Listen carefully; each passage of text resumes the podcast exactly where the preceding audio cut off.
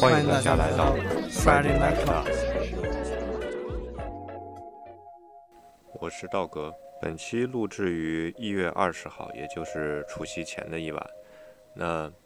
因为一些特殊原因，很抱歉，到现在这一期才与大家见面。那本期做客的嘉宾呢是 T 老，啊，也是呃 Friday Night Club 的常客，也是。呃，米州 w i f e Jazz 群里面特别活跃的一个成员，呃，非常感谢能够邀请 T 老来作为我们 Friday Night Club 的首个特邀嘉宾。嗯，这一期总共时间还蛮长的，当时录制了将近四个小时。然后，呃，为了照顾大家收听体验，那么本期会。啊，分成上下两期进行放送。那么，感谢大家的收听。正片开始。大家好，欢迎来到 Friday Night Club，我是道格，我是托尼老师。啊，那个我们呃，这应该是首次啊，呃，就是正期里面出现了除了我跟大陈以外的啊。声音，呃，Tony 老师是我们本期的特邀嘉宾啊，呃，Tony 老师，这个简单自我介绍一下。哎呀，我是一个这个人到中年的音乐爱好者，对，跟这些年轻人们在一起啊，分享音乐，非常的兴奋，每天乐此不疲，非常感谢赵哥和大成。呃，打的这个草台班子非常的开心，非常的好玩。嗯，然后今天呢，那个歌单是这个 T 老准备的。呃，T 老，你打算怎么放呢？我这个我组织了一群这个我认识的或者是我听过现场的一些音乐人的作品。啊，我觉得这个可能是一种方式吧，对吧？是一种组织音乐的方式。OK，那我们现在开始。那第一首，T 老打算放什么呢？好，因为明天就是我们中国传统的最重要的、最隆重的节日——春节了，所以在今天也提前给大家拜个早年。第一首歌就是来自于。我们崔健老崔的春节，春节这个中国人永远摆脱不了的传统节日。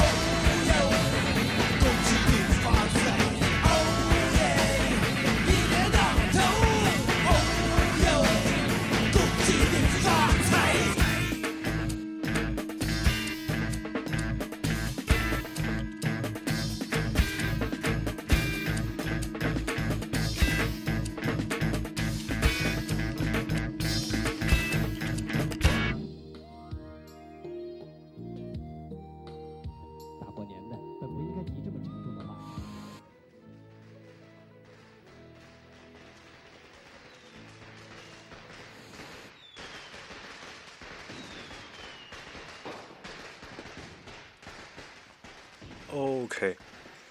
哎，这最后这来一段，没想到啊，嗯，对，他的采样还挺有意思的，尤其是在当年，其实很少能够听到有这种采样的效果。然后，对，其实我那时候确实年纪也不大，但是听到很多他的作品里边有很多这种民族的乐器，然后很雷鬼的、很比较布鲁斯的这些东西，对于一个小镇青年来说还是很冲击的。对那个那个年代这种节奏，就应该是完全没听过的，的第一次见。嗯，嗯，对，对，我觉得我比较幸运的就是在很年轻的时候，其实都是在第一手的就听到了很多非常棒的，可以说就是音乐史上最优秀的音乐，比如说崔健，比如说窦唯，他们最早的作品我都是第一首听到的，包括对这个这个还是还是很开心的。OK，那我们嗯下一首呢？啊，包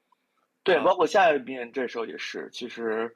它是摩登天空非常早就出品的一个一个，嗯，我觉得在中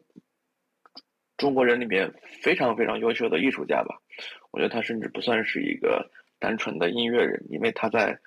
绘画、摄影和这个写作方面都非常的有趣，甚至在这个电影上，呃，就是《左小诅咒》啊、我觉得他是一个非常立体的人，而且他的产量真的是非常非常高。你如果看，我觉得他应该是比应该是比窦唯的产量还要高，对。然后这张专辑是他们非常早在摩登天空发的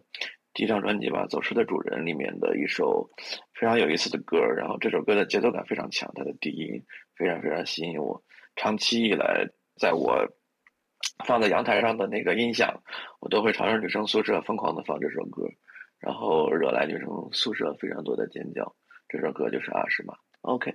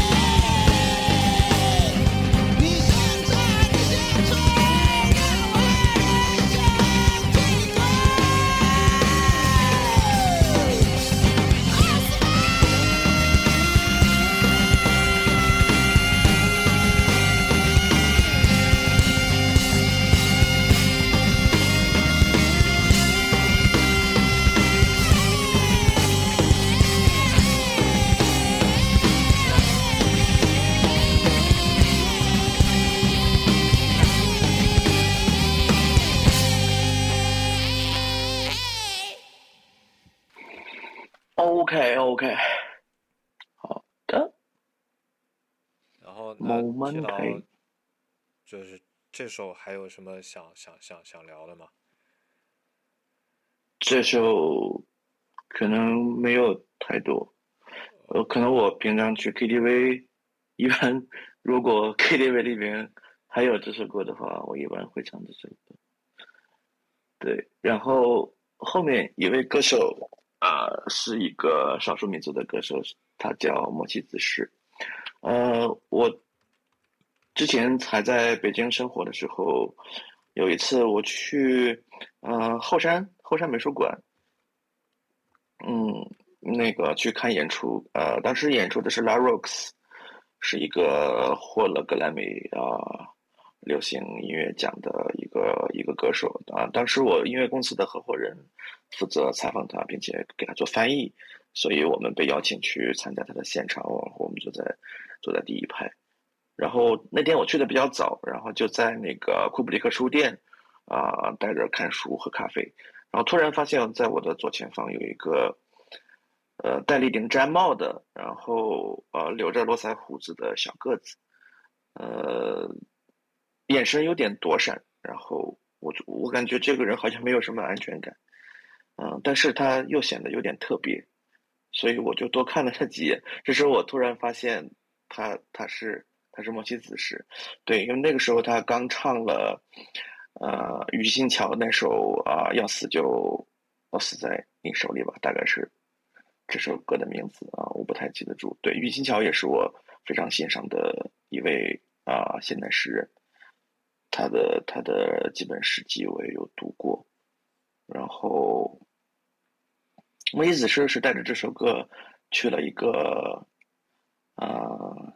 音乐选秀节目，当时他表现的非常好。啊、我觉得他真的是用很原生态的方式演绎了这首非常现代的啊、也很嗯、粗糙甚至直接的有点过分的歌曲。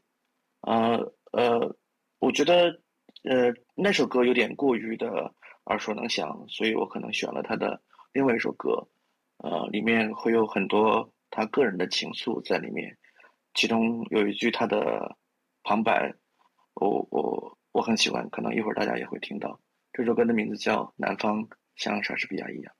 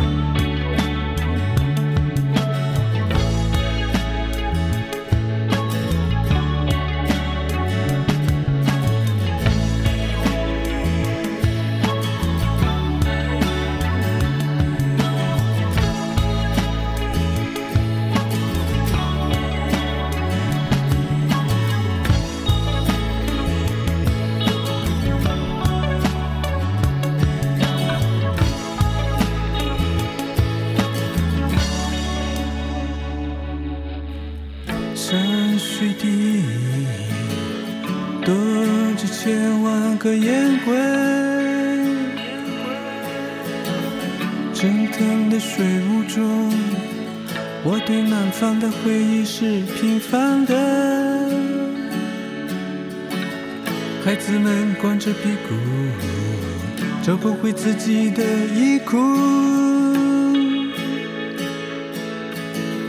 就像大人们穿的紧紧的，找不回自己的灵魂。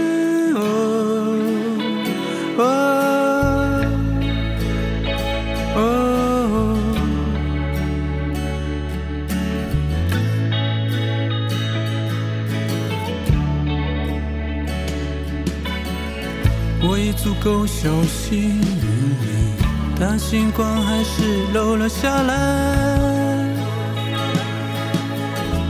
叮叮咚咚的泉水，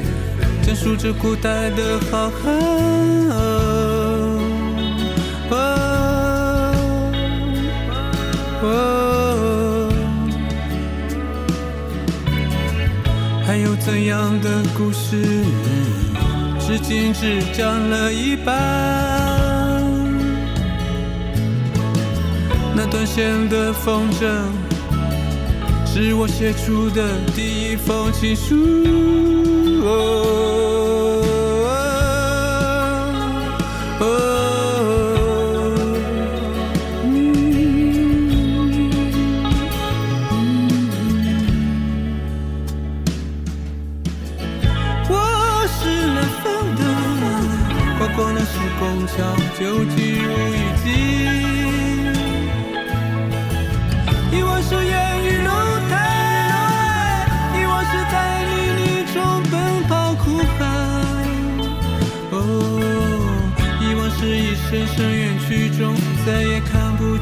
穿上了一只小风伞。雨啊，哦，握住我的雨，一定也不要落入坏人手中。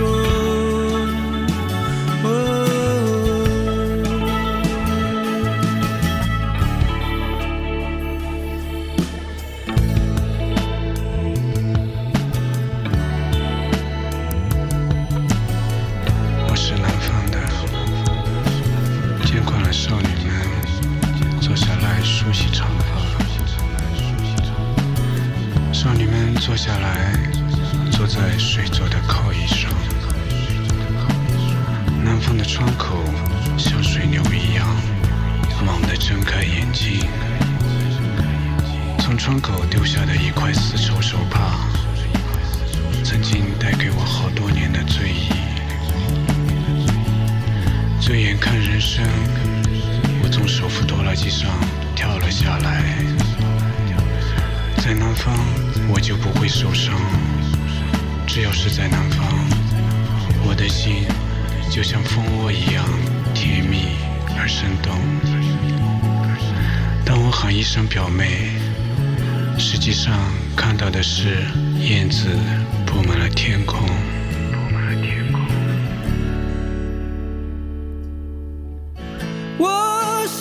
方的，跨过那时拱桥就进入遗迹。遗忘是烟雨楼台，遗忘是在泥泞中奔跑哭喊。哦，遗忘是一声声远去中再也看不见，穿上了一只小红伞。雨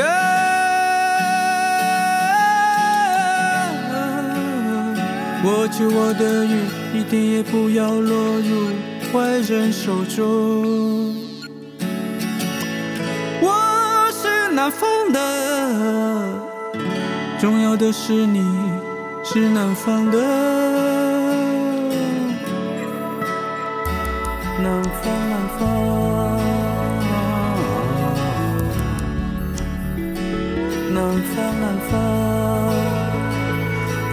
像莎士比亚一样，都是说不尽的。南方像莎士比亚一样，都是说不尽的。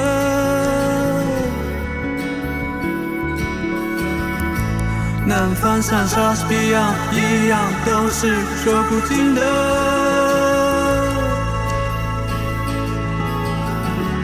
南方像莎士比亚一样，都是说不尽的。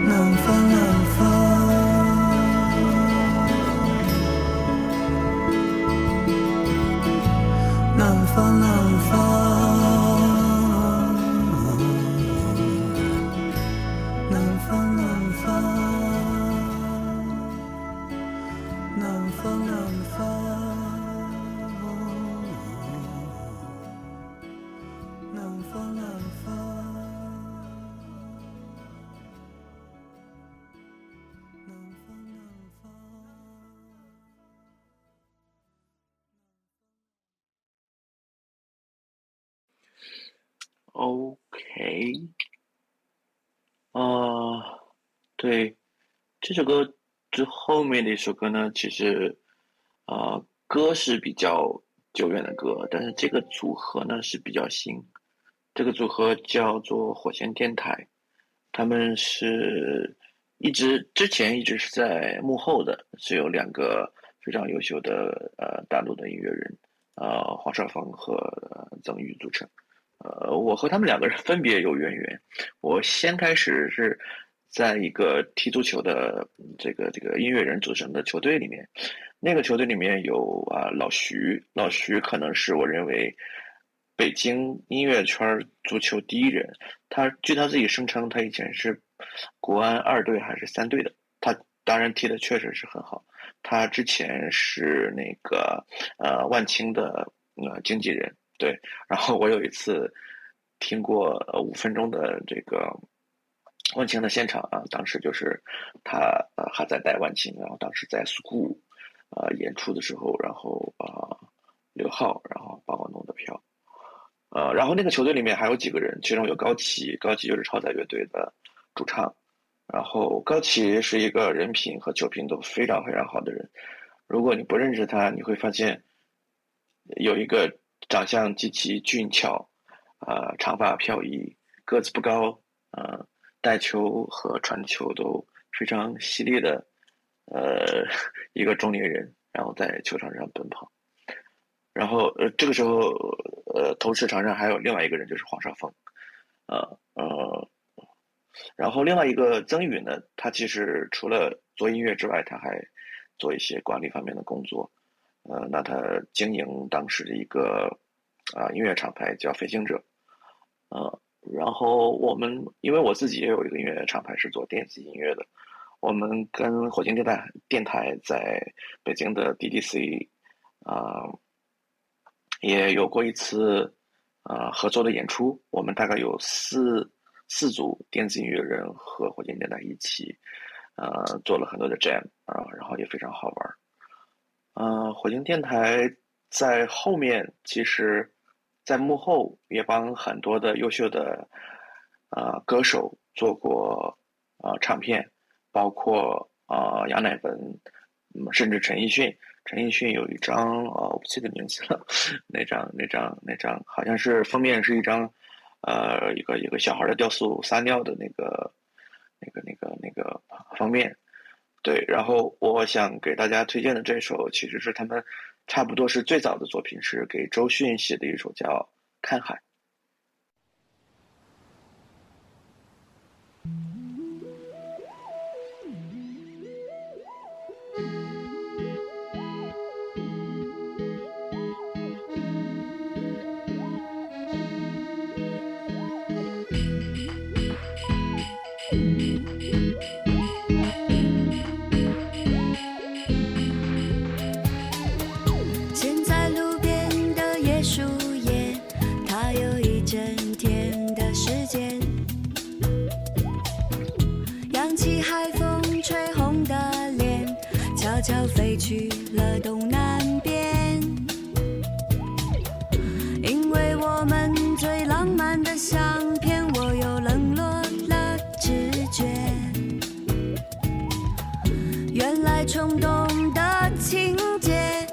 就是和你。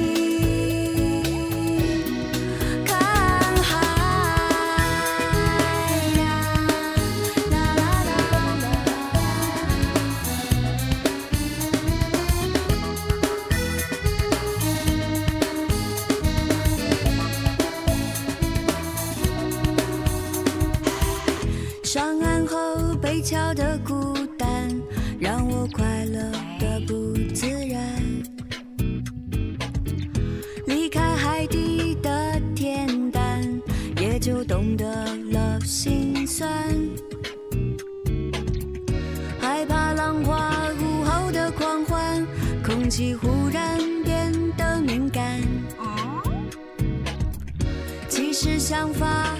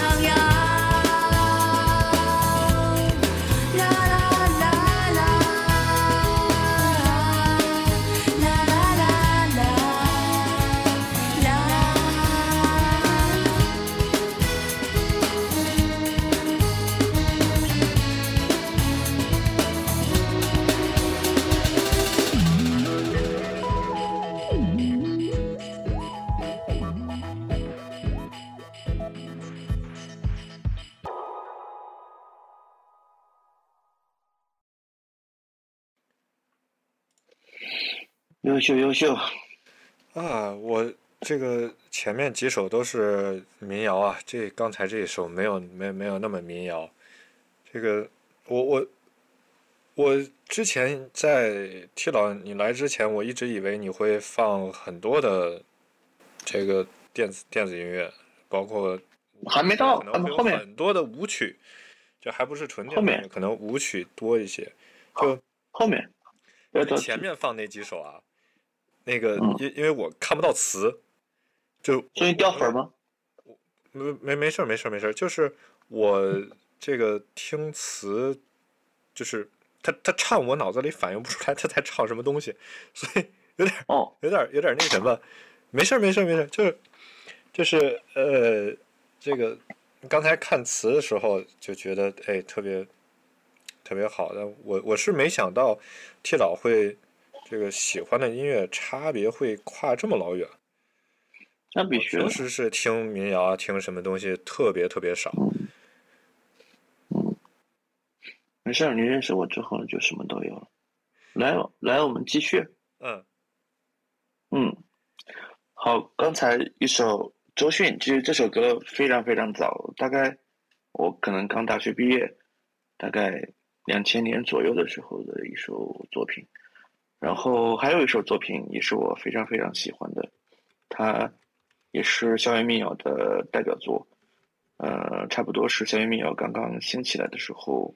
在中国大陆，呃，和高晓松、老狼一起成名的歌手就是啊、叶蓓。呃，我和他认识非常非常偶然，嗯、因为我有一个好朋友，他在文化界还非常重要的一个人，对他自己也出了呃几张专辑，当然我一会儿也可以放一张呃放一首他的歌。然后有一天我在他的办公室里面跟他喝茶，然后突然有一个行色匆匆的女子，呃，抱着一堆东西从我身边经过，然后我朋友跟我讲说啊，这位是叶老师。我其实一开始并没有怎么在意，我想这个可能，嗯，就是他的一个朋友或者同事这样。然后当他把他手里的东西放在桌子上的时候，我呃成功的吸引了我的目光，因为首先他拿的东西是黑胶，然后黑胶上面是全是一个人的，就是叶蓓的最新的呃专辑。然后这个时候我突然意识到他就是叶蓓本人，对，然后我很惊讶，我说啊叶老师居然是你。这个时候我其实已经跳起来，然后我才知道他和我的这个大哥是十多年甚至二十年的朋友。对，然后我差不多也是大二左右吧，呃，听到了这首歌，我觉得它的纯净的程度，呃，可能是超过了冰山上的雪水，像像无人染指的雪莲一样，是来自叶蓓的《碧小调雨后》。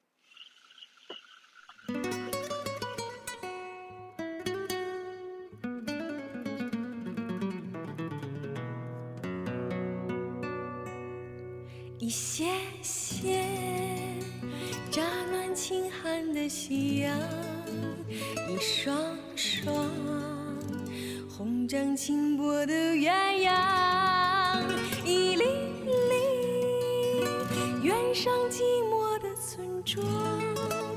一段段断了心肠的流光，两只手捧着黯淡的时光，两个人沿着背影的去向，两句话可以掩饰的慌张，两年后可以忘记的地方，我的心就像西风老树下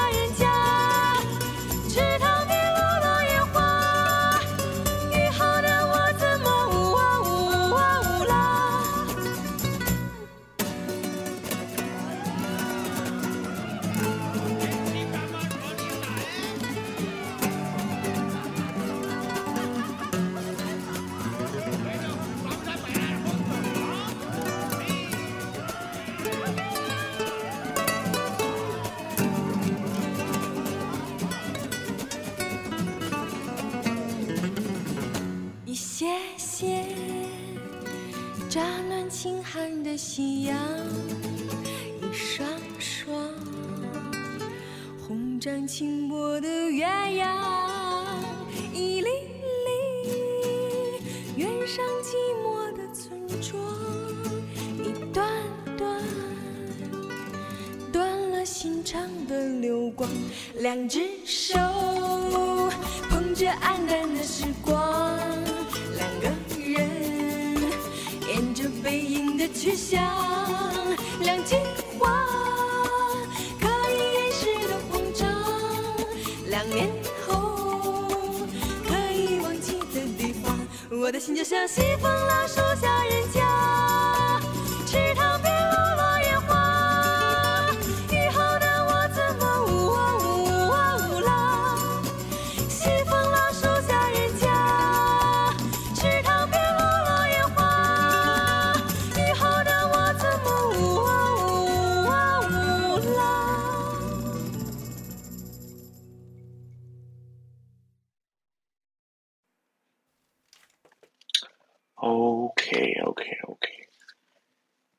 首清澈的歌之后是介绍我的另外一个朋友，他其实和我刚才讲的那位大哥也是呃关系非常深，就是呃是一个乐队组合叫磊落，呃是啊、王磊和他的夫人乐乐组成的一个组合。嗯，王磊之前是很多优秀的摇滚乐队的贝斯手，其中是方江舟的贝斯，后来是汪峰乐队的贝斯手。呃，在之后他自己希望开拓自己的音乐的呃篇章，呃，他写过一些世界音乐，写过一些很宏大的呃嗯纯纯的这种这种是呃音乐的作品，然后也有一些嗯比较难定义，有点有点像摇滚，也有点像民谣，比如说嗯这张叫做《厂矿子弟》的专辑，其实讲述的是他自己的故事。他和我一样是山东人，呃，他是在另外一个城市，呃，有有这个工厂，有煤矿，是在这样的一个环境下长大的。如果有人认识王磊的话，就知道他是一个典型的，呃，山东人的那种宽宽的国字脸的样子。呃，他的音乐作品里面充斥着，呃，真诚。除了真诚，我我觉得，呃，没有没有任何其他的词汇能够代替我对他的这种嗯感受。对，可能磊落这个组合的并不是广为人知，我可能希望也借这个机会吧，希望能够更多的人去听他的作品。我还是非常喜欢这个高产的乐队，而且这两个人是非常呃快乐的呃一对夫妻，他们对于音乐的爱也是溢于言表的。好，我们来听这首《厂矿子弟》。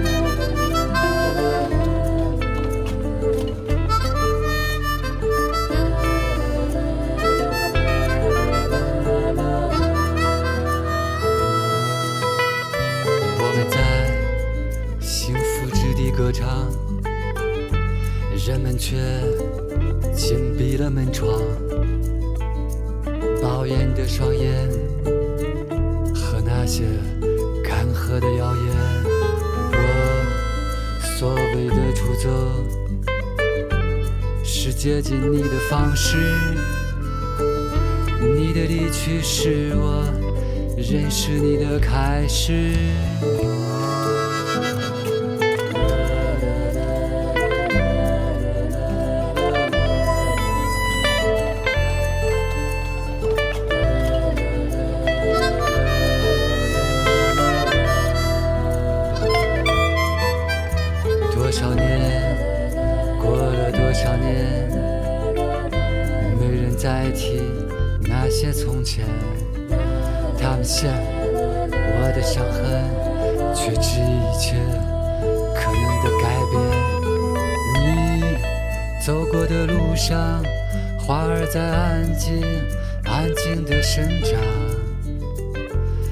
空白的地方有细碎的夕阳，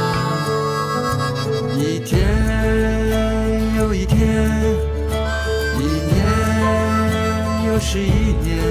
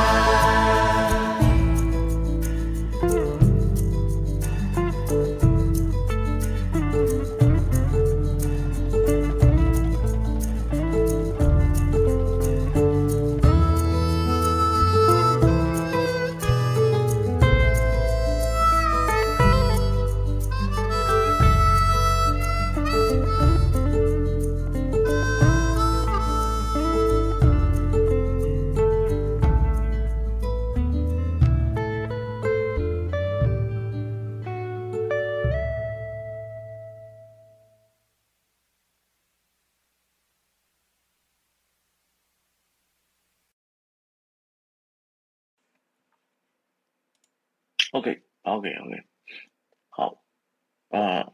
介绍完前面两首歌之后这两首歌的音乐人其实都和我另外一个朋友有非常深的关系。嗯他的身份非常的朴素但是也非常的复杂。他可能是这个世界上我最崇敬的人因为他的学识和胸怀真的是我见过的人里面啊、最最让我仰慕的人。这，非常非常有意思的一个人。他在过去的两年里面，大概出了接近十张的音乐作品，也拍了大概六部电影，其中有两部在国际电影节获奖。呃，但是在此之前，他没有任何的嗯音乐和和电影的经历，嗯，呃，但是他有有很多其他很多好玩的标签，比如说他是呃韩寒最早玩车的呃怎么讲，嗯，资助人吧，啊，然后他是呃冯唐的老师，然后他是很多很多艺术家的好朋友，甚至是很多艺术家的，就是可能换句话说，就是很多艺术家是他的门客这样的。他读过所有中文出版的哲学和社科的书籍，他有啊、无法克服的抑郁症，呃，但是他呃呃初中没有毕业，他至今还操着一口啊、陕西话啊、讲讲讲延安话，包括他的音乐作品都是在用方言在在在歌唱，所有的呃音乐的曲啊、也是也是也是他在他在参与啊、我有一次我回北京，然后我们两个人打车去吃饭，然后他就很兴奋的拿出来手机，在他出来备忘录就给我看，呃，应该是这首歌，歌的名字叫《手机是个大网吧》，然后就声情并茂的给我唱了起来。我特别希望能够把当时的那个录下来。对，好，我也跟大家一起来欣赏一下这首歌吧，非常有趣的人，非常有趣的歌。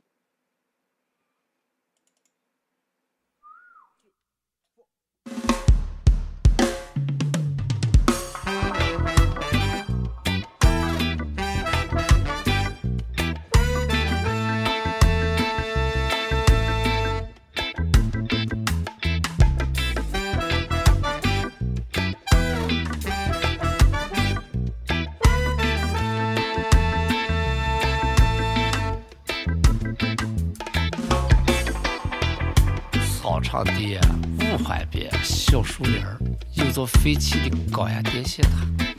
很高很大，算得上很挺拔。研究不用啊，现在是鸟儿的家。塔身下有几个小树杈，两只鸟儿在说话，叽叽喳，叽叽喳，叽叽喳喳，叽叽喳，飞来跳去的是个鸟娃娃。问做指头的，就是鸟妈妈。叽叽喳，叽叽喳，叽叽喳喳，叽叽喳喳。鸟娃娃开口问妈妈：“妈妈，妈妈，妈妈呀，妈妈。”每天都有男男女女的人脸在树林里边哈晃荡，抽烟、健身、打电话。傻笑、哭泣、把人骂。你看那个拿着手机傻笑的人，我想知道他的心里头啊想些啥。你看那个拿着手机哭泣的人，我想知道他又为什么？你看那个拿着手机骂骂咧咧的人，我想知道。他的声音为什么那么大？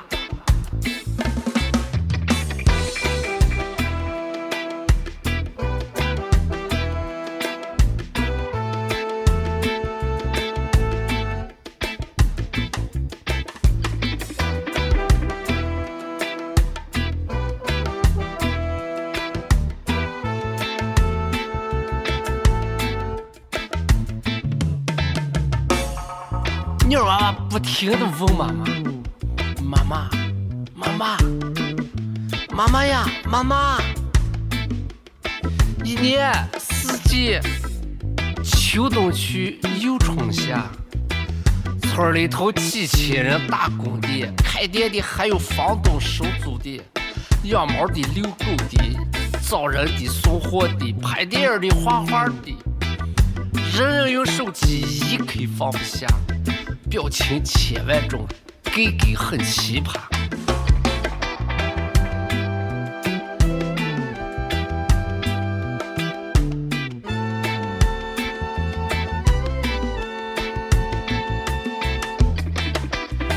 鸟娃娃没完没了的问妈妈：“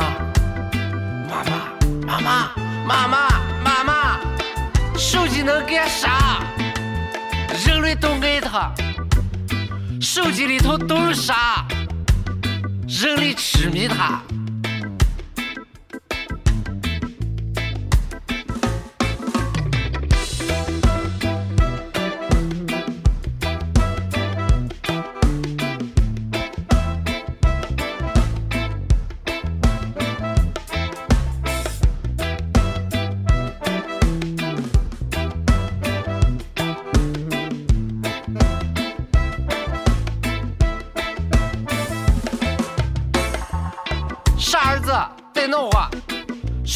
就是个大王八，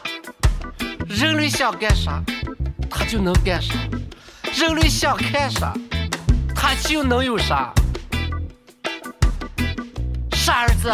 得弄话！手机就是个大王八，人类发明它，功能很强大，人类使用它，智力变低下。傻儿子，得弄话！手机就是个大王八，人类发明它，功能很强大，人类使用它，智力变低下。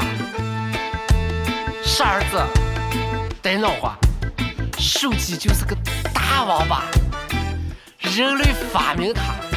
功能很强，人类使用它，智力变低下。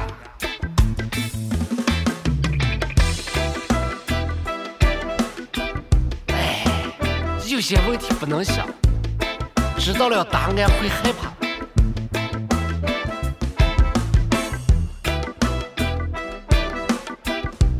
哎，有些问题不能想，知道了答案会害怕。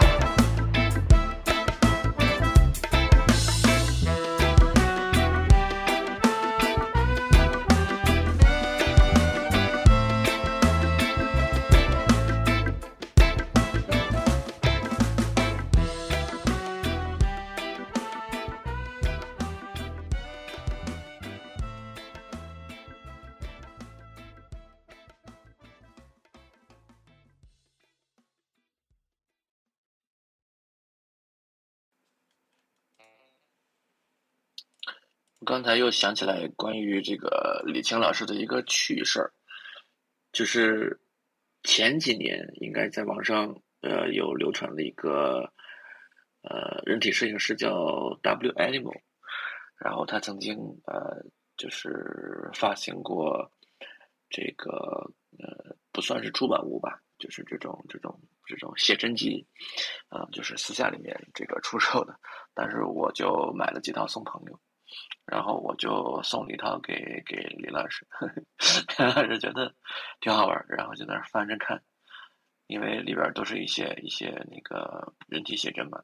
然后翻着翻着看到其中一张，然后就就停住了，然后就跟我说：“诶，这个丫头最近咋缺钱呢？然后怎么拍拍这些这些照片？” 我说：“这谁啊？这你认识？” 然后这个时候，李老师就拿出来手机。掏出来微信，然后给我翻到这个姑娘的这个头像给我看，说你看是不是一个人？我发现真的是一个人。他说哦，这是以前的小女朋友呢。呃，笑死我了。对，好，关于关于这个李老师的事儿是说不完的，呃，我跟他有很多很多故事。嗯、好，后面一首歌是这个，我应该是听过。最短的一次现场的演出，对，但是这张票呢是非常非常难拿到的。呃，这个乐队我先透露一下，是是万能青年旅社。当年我应该是呃一二年，一二年我当时还在啊、上市公司工作，当时那个 school 在呃微博上呃这个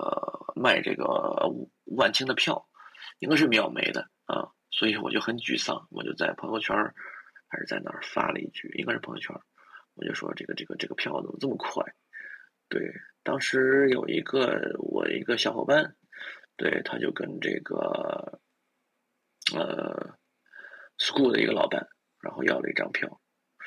对，然后就很兴奋的一直在等等着这个演出开始。后来边角不巧，这个演出那天呢，刚好我有一个大学我们同班最好的一个朋友到北京去去出差，然后先开始踢球，踢完球之后喝酒，我们俩人先一人干了一瓶二锅头，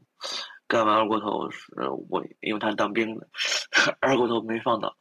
就是接着我说我走，你先陪我去这个一个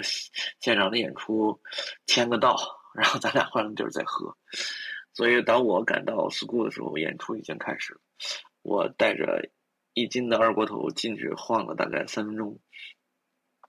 然后就出来领着我同学又去了，呃，那个 the other place，我另外一个兄弟的小酒馆。结果我在那个地方成功的又用各种洋酒和啤酒把我这个同学灌倒了，然后从此之后一战成名。呃，但是很可惜的是，我错过了这个万青那次的现场演出。我觉得那个时候的万青，呃，在局部还是很红，但是没有没有像封神的那种感觉。当时还是能够买到票的。后来，呃，我觉得他们他们这种能够呃专场的演出还是蛮少的。对，尤其是在 school 这种这么纯粹的地方。啊、然后我想给大家放的这首歌呢，可能在在这个现在的很多很多播放的渠道已经听不到了。啊、其实这首歌我其实很喜欢它的编曲啊，它的编曲是非常非常棒的。这首歌的名字叫《在这颗星星所有的酒馆》。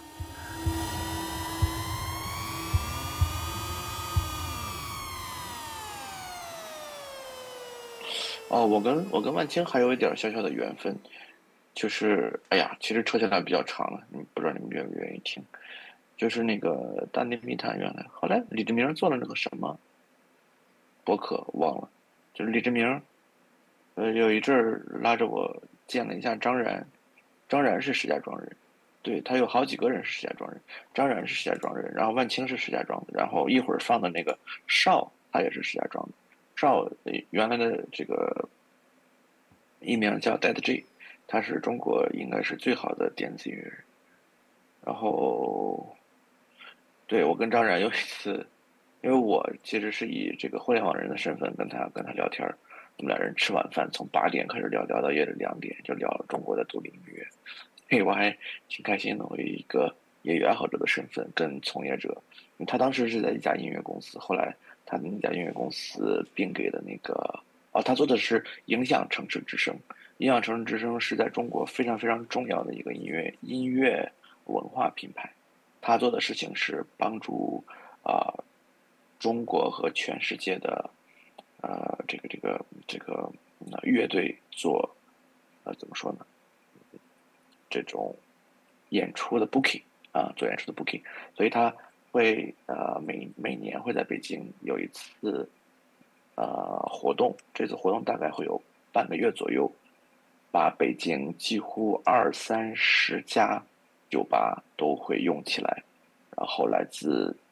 全国甚至很多海外的这些乐队都会在这些地方去演，然后会有很多的这些音乐节的老板们会来去做 booking，对。然后这是一个非常非常有意思的事儿。然后这个的老板就是张然，他之前在另外一个一个公司做这件事情，然后后来就被这个梦龙天空收购了。他在现在在在梦龙天空，呃，也是我现在比较好的朋友。然后 OK，那我觉得可以沿着这个路线，我们可以先放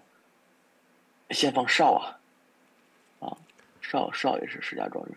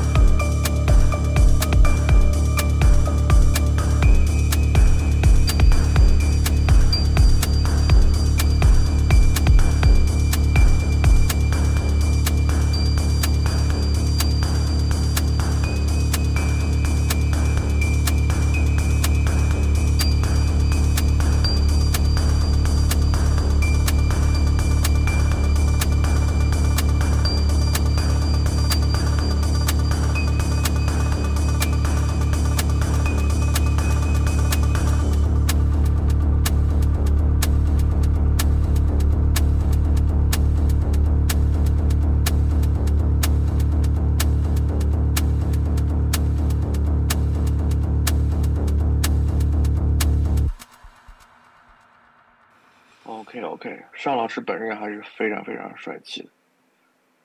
对，他他非常喜欢那个那个 Oasis 的那个那个主唱。对，有一阵在朋友圈儿呃疯狂的疯狂的迷恋，呃，特别逗的一个人。OK，好，后面呢几首也是我非常呃在早年呃参加过他们有过一些渊源吧。首先一个是这个呃乔小刀，乔小刀是一个非常非常好玩的人。呃，我一开始是买了他的一本书，这本书的书名就非常棒，这个名字叫做《好的生活没有那么贵》。嗯、这本书大家可以买来看一下。我觉得他对人的人生观，呃，会有很大的呃触动和影响。因为小刀是一个出身非常非常贫寒的孩子，呃，我没记错的话，他应该是山东人。然后他自己只身一人跑到跑到北京去，从做印刷工开始。呃，但是他有一股子怎么讲，完全不会去自我设限的一个劲儿。比如说，他想写东西，那他就很自然的会去写。他喜欢音乐，他喜欢，他想去写歌，他就来去弹吉他。他想和这些做摇滚的、呃很牛的人一块玩，然后就会就会去帮他们去印这个专辑的封面啊。然后他最开始的自己出过一本诗集，那本诗集的封面是他嫂子拿那个丝网印刷给他印的，然后那页的所有的诗也是他用很便宜的纸去打印的，然后就这样出了大概几十本的诗集。这本书里面讲了很多他在呃从到北京生活，到他后面和他的侄女成立的乐队，叫大乔乔乔，啊、出过几张，两张还是三张吧，非常动人的，很难定义的歌曲吧。我觉得就像就像天籁一样，啊、尤其是他侄女当时，我觉得第一张应该是大概八岁左右，第二张大概是十十一二岁，啊、声音非常非常好听。呃，有一年我是在啊、愚公移山，小刀办那个专场，然后我有去现场看。当然，我跟他的缘分还比较多，因为他在北京有两家那个嗯酒吧都都叫微博之夜，一家在七九八，嗯，他开第一家酒吧的时候，他为了装修他这个酒吧，因为他没有钱，所以他跑了北京的十三家啊、酒货市场，啊，他甚至啊拍了一个纪录片，就是他是如何用五千块钱装修他的在七九八里面的微博之眼，嗯，非常有趣的一个故事。然后他的第二个微博之眼的酒吧在呃搜狐上都的北塔，对，在北塔。然后我第一次去是跟着马跟着马条去的，对，后面会介绍马条。呃，马条在啊、小道的那个微博之眼教吉他，然后我们会偶尔去那玩儿。然后有一年我们啊、过生日就在就在微博之夜，然后那一场应该是呃一百五十多个人吧，啊，然后跟小道也算是算是有过几面几面之缘，非常非常简单的人。后来他和他爱人就一起啊、去了杭州，然后如果我没记错的话，他们是开着一辆他们自己手工手工改装的，甚至说，呃，你可以去微博上看一下，应该是或者说是他们造的一辆一辆汽车，然后开到了杭州，然后又在杭州做了一个像天堂一样的，那样的一个一个一个花园吧，啊、然后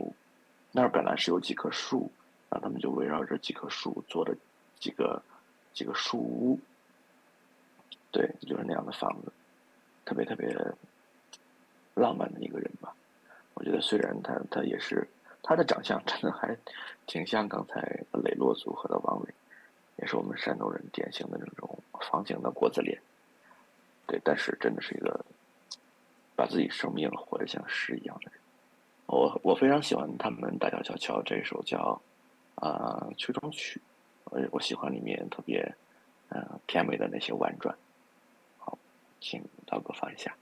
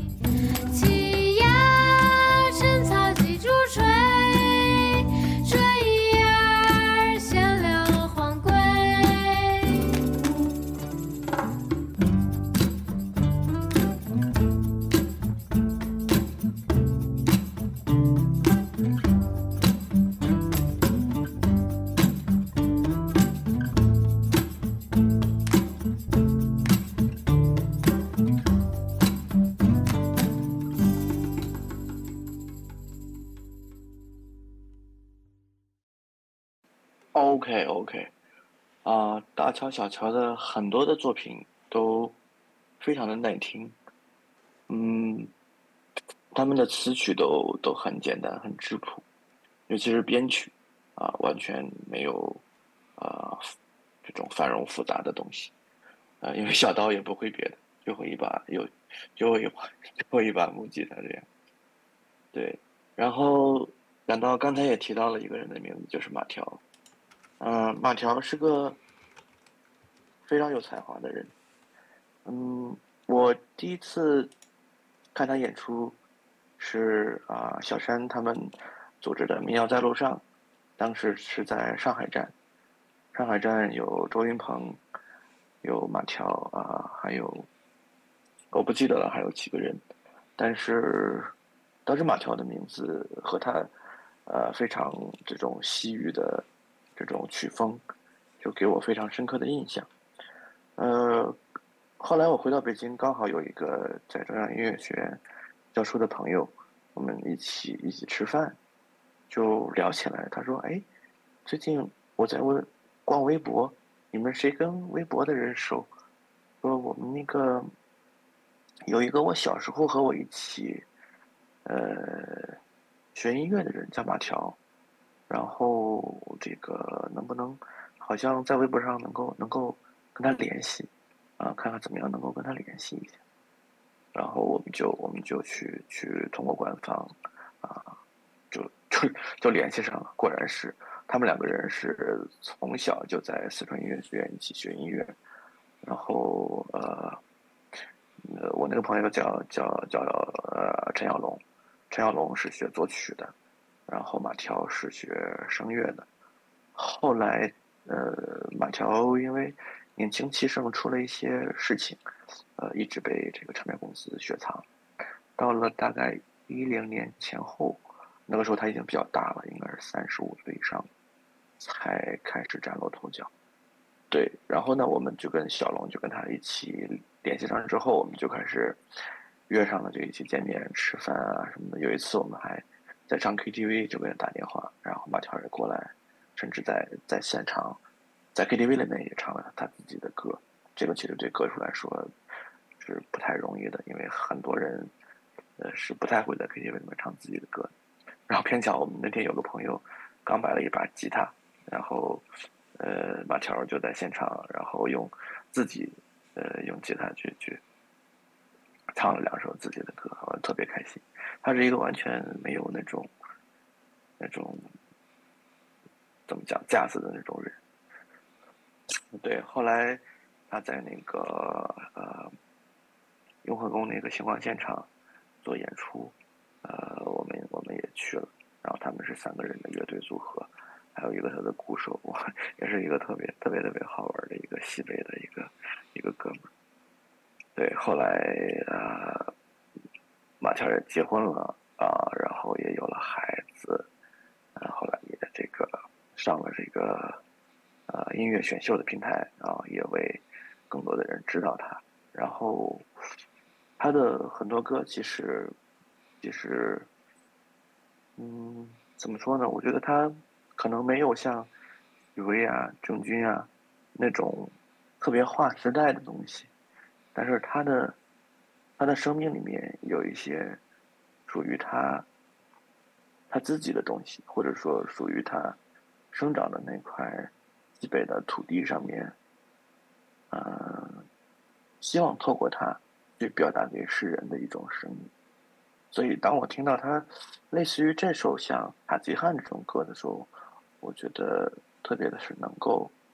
呃，凸显他自己的一些特点，能够让我在歌声歌声中，嗯，逐渐的浮现出来一个西北的高大的粗犷的一个男人的一个这样的形象。好，下面请道哥放一下。塔吉汉这首歌。